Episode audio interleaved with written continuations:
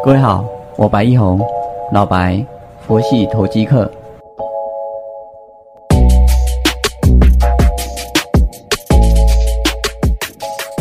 各位好，感谢你的再次收听，我是老白，佛系投机客。我们看到大盘现在是跌九十三点二七，属于一个开低走高、收十字线的一个状况，目前是在五日线附近呢。这个看起来是还蛮安全的。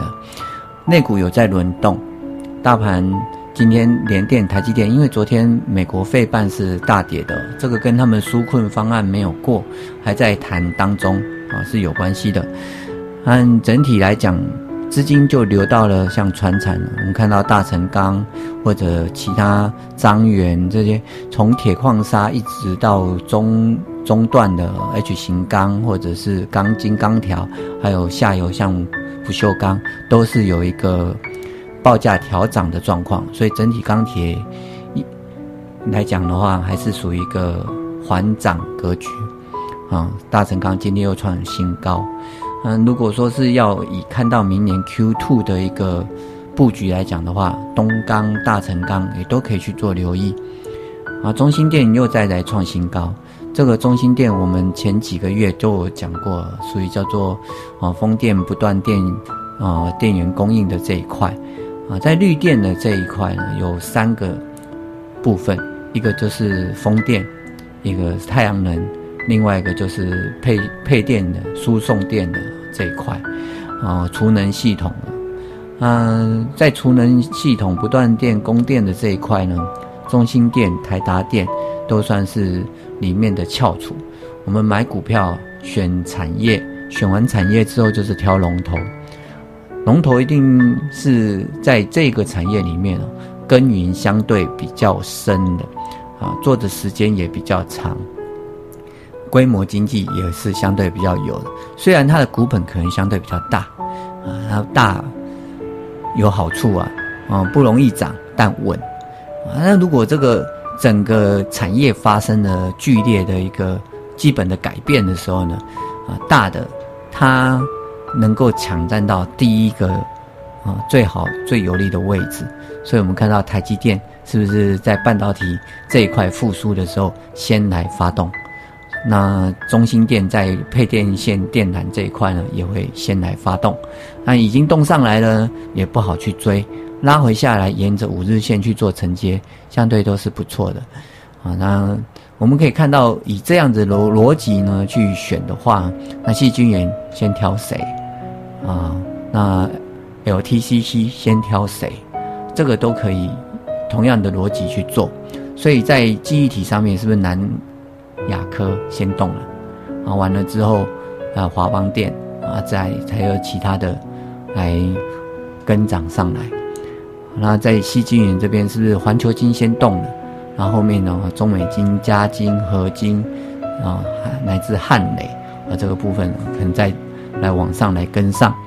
啊，LTCC 也是一样，那是不是景德国巨、华新科啊，然后在奇力新啊，这样跟着动上来。啊，在明年 Q1、Q2 啊，是属于景气复苏加上资金行情的双重。多头行情的假设前提之下，我们选产业要选什么？选报价会调涨的啊。那在选个股呢，就是这个有报价会调涨的产业里面呢，啊，选它的第一名、第二名、第三名，然后再用它的技术面来辅助呢，来去做进出，这就叫做基本面选股，技术面挑时间。啊，这个是一个基本的一个判定的依据哦，就是我们嗯一个操作的 SOP 啊，叫做探自谦必胜。探呢，当然就是挑啊挑股票啊挑股票，我们就往上去走，产业规模啊。那产业呢，为什么要挑这个产业呢？一个未来政策有辅助，有相对的一个出台辅助的政策的啊。那或者是这个产品呢是新产品，或者新定价、新趋势，啊，但产业就会发生改变。那为什么 LTCC 这一块它会有一个缺料，以及价格调涨的动作？为什么会有一个产能的一个缺口、供需的缺口呢？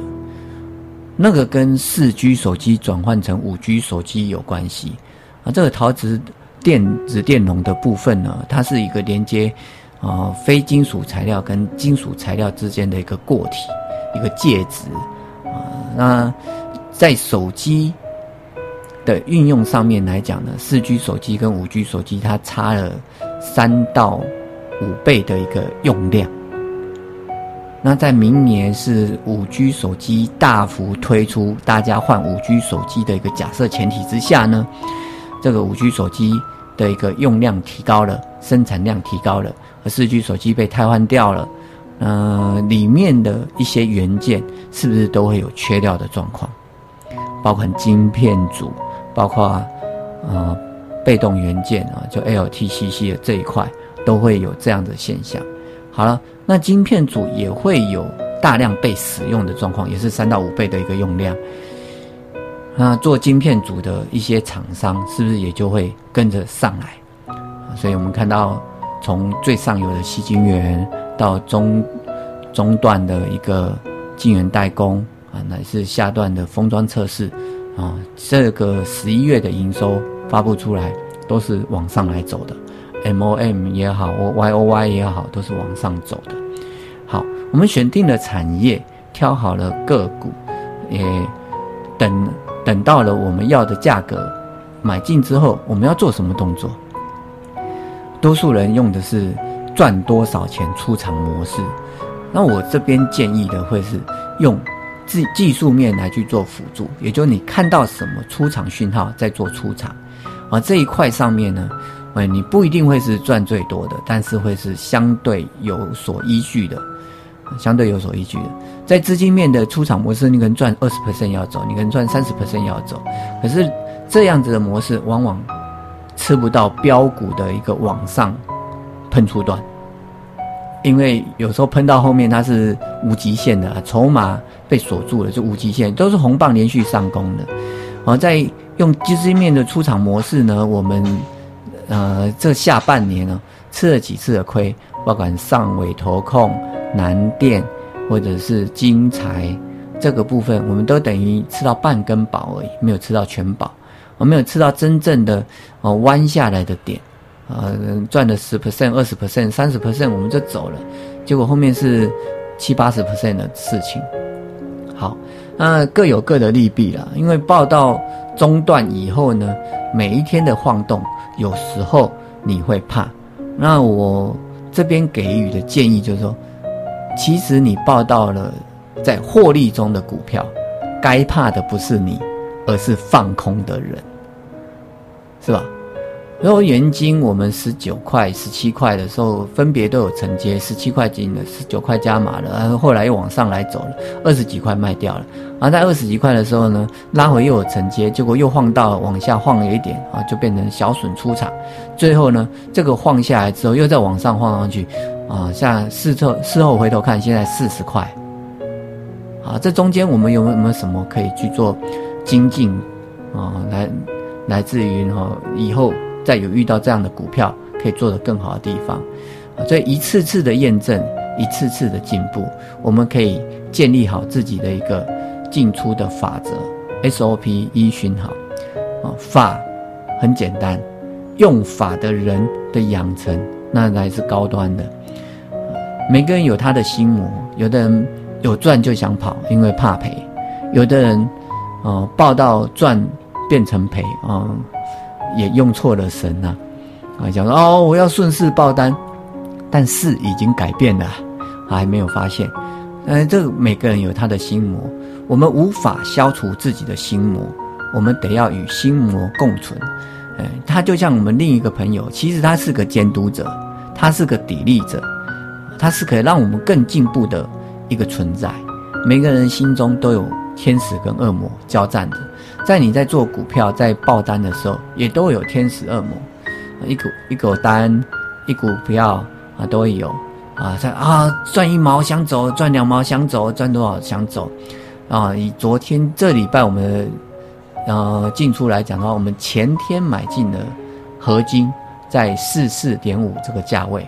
昨天不是又开平走高上来吗？最高到四九五左右。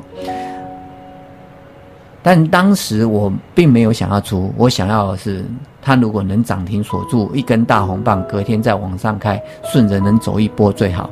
我想要做到的是，啊，出场黑棒 MACD 正值收敛，我做出场，或者啊高档出上影线，我们做出场。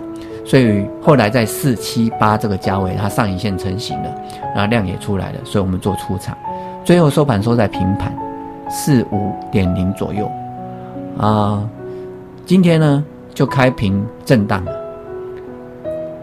那是不是又可以再把它接回来啊？一样，再等下一个讯号，再去把它接回来啊，做到了个高出低进。